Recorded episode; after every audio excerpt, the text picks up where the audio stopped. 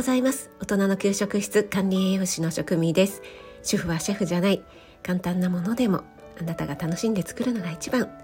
毎日食べても飽きない味こそ家庭料理。そんな思いで配信しています。はい現在8月のプレコースから始まりました。一つの野菜でバリエーション。というねオンラインクッキング。9月から1月までいろいろな野菜をテーマに取り上げてバリエーション豊かにこんな使い方もあるんだっていうようなね料理が楽しくなるようなレッスンを行っています。5回まとめてお申し込みくださった方本当にありがとうございます。また一つ一つでもね気になったものだけお申し込みっていうことももちろん大歓迎ですのでどうぞよろしくお願いします。え、今月はレンコンを使って5品でしたが来月はさつまいも、この時期美味しくなってくるさつまいもを取り上げてバリエーションコース行っていきたいと思います。ご興味ある方お待ちしております。はいということで、えー、今日はですねいただいたご質問にお答えする回としたいと思います。子供ラジオさんいつもありがとうございます。私の朝ライブにお越しいただいた時にコメントでご質問いただきましたね、えー、キャベツの料理使い切り方を教えてほしいということで、えー、その後ねレターもいただきました。子供ラジオさんの息子さんはるくんがですねえー、本当に野菜が苦手ということでそれでもいつも頑張って食べてます。ここがね偉いですよね。で、えー、味や舌触りが敏感なんでしょうか？ということでお茶やジュースも苦手でいつも水。とか言いつつおやつはもりもり食べてますがということでキャベツは使いやすいしお値頃なのでお世話になってる野菜なんですが生っぽいとなかなか食べてくれないです。割と濃いめの味付けで炒めたり煮たりするので栄養はどうなんだろうと食べてくれると栄養の狭間でいつも揺れています。ということですね。子供ラジオさんいつも本当にありがとうございます。そしてねこうやってパパさんがその何て言うんですかね栄養のこととそれから子供が食べられるように調理することっていう両方の面からね考えてくださっているというのはいやーなんか素晴らしいなと思ってこのレターをね読ませていただきながら私一人で感激していました。それではまずはじめにその食材のね栄養面とそれから調理法についてこれは私の個人的な意見になるんですが意見っていうか考え方についてねお話ししたいと思います。以前にこのことにもね少し触れたことがあると思いますが私は保育園の栄養士をしておりましたので保育園で出す給食というのは、えー、どんなものでも必ず加熱をします。えっ、ー、とねバナナとかみかんはさすがに加熱しませんけども大量調理マニュアルというのがありまして衛生面食中毒予防の面から加熱しなくてはならないということがあります。加熱しないような生野菜サラダの場合は、えー、次亜塩素酸につけなくてはいけないっていうことがありますのでそれはねちょっとやられている保育園もありますけども私が勤めていた保育園ではややらなかったです。私があまりやりたくないというのもありましたしね、まあ、そこまでして生野菜ね給食だけですから保育園の場合はねあおやつもありますけどね。そこで生野菜サラダ出さなくてもねお家で食べればいいんじゃないかなっていう風な気持ちもありました。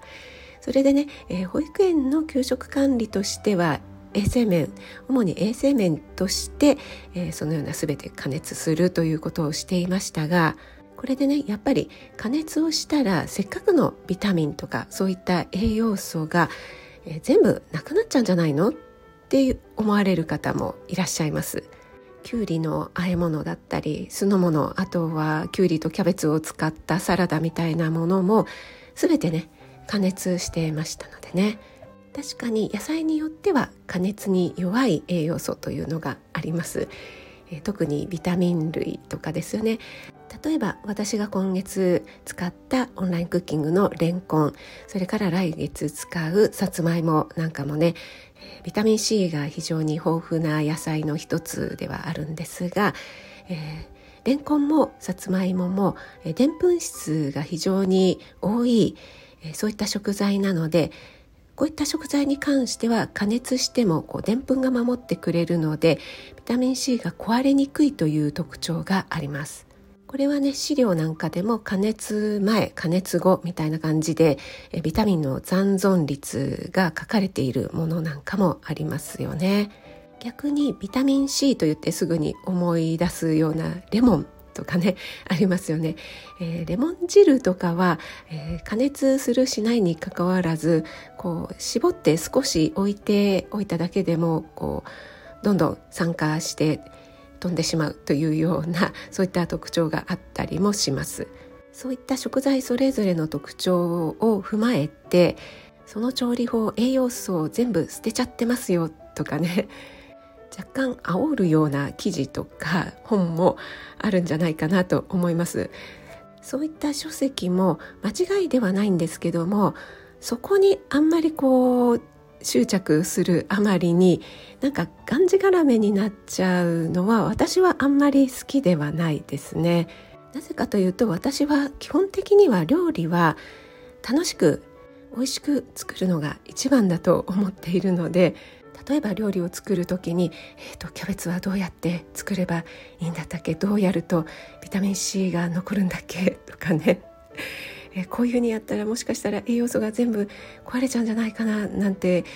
ね、食材ごとに考えながら作るのって結構苦痛じゃないかなと私は思ったりするんですがいかがでしょうか？そういうのが好きっていう方はねもちろんいいと思うんですけども。あとは同じ作るんだったらこういうふうに作った方がいいですよとかそんなにね手間もかからずにこっちとこっちだったらこういうふうにやってくださいとかあとキャベツだったら、えー、一番外側のね結構皆さんスーパーとかで一皮あの 濃い緑のところの葉っぱねあれ剥いてこう下のバケツみたいなところに あの捨てるっていうんですかね落としてから買われている方多いんですけどもあそこが実は非常に栄養価が高いんですよっていうところがあるのでそれはできれば向かないでそのまま買った方がいいんじゃないんですかとかそういうねあのアドバイス助言みたいのはしますけどもあとはキャベツの芯の部分硬いからといって捨てないでくださいねとかね。あの細かく切れば使えますよ。あそこも栄養素が非常に多いんですよっていうようなねことはお話ししたりしますけどもそこにあんまりとらわれてしまうと今回の子どもラジオさんのようにせっかくね野菜嫌いの息子さんのはるくんが食べやすいようにと思って割と濃いめの味付けだったりよく炒めたり煮たりでね、えー、して、えー、これ親の愛情ですよね。それによって食べられるようになればすごくいいじゃないですか。でもそれでねあの栄養素が壊れちゃってるんじゃないか栄養素をなくしちゃってるものを自分は子供に食べさせてちゃってるんじゃないかっていう罪悪感みたいのをね持ってしまうとちょっと辛くなってしまいますよね。保育園の子供たちが野菜でももりもり結構食べてくれるっていうのは集団で他のみんなも食べてるからっていうのもあるんですけどもやっぱりねそういった加熱をすることによって野菜の苦みだったり生っぽさそれからえぐみみたいのがねだいぶ緩和されるんですよね。それによって食べられるようになるっていうそのメリットもとっても大きいと思います。ですから栄養素がね流れ出てしまったよというデメリットもあるかもしれませんがとても食べやすくなって野菜嫌いが解消されるっていうメリットもあるということなんですよね。うんやっぱり何でもメリットもあればデメリットもあるということを考えてもらえればいいんじゃないかなと思います。その加熱することによって野菜特有の苦味とかが緩和されて野菜嫌いが解消された食べられるようになったそしてねだんだん年齢が上がって大人になってくると子どもの頃こんなの食べられなかったなって思うような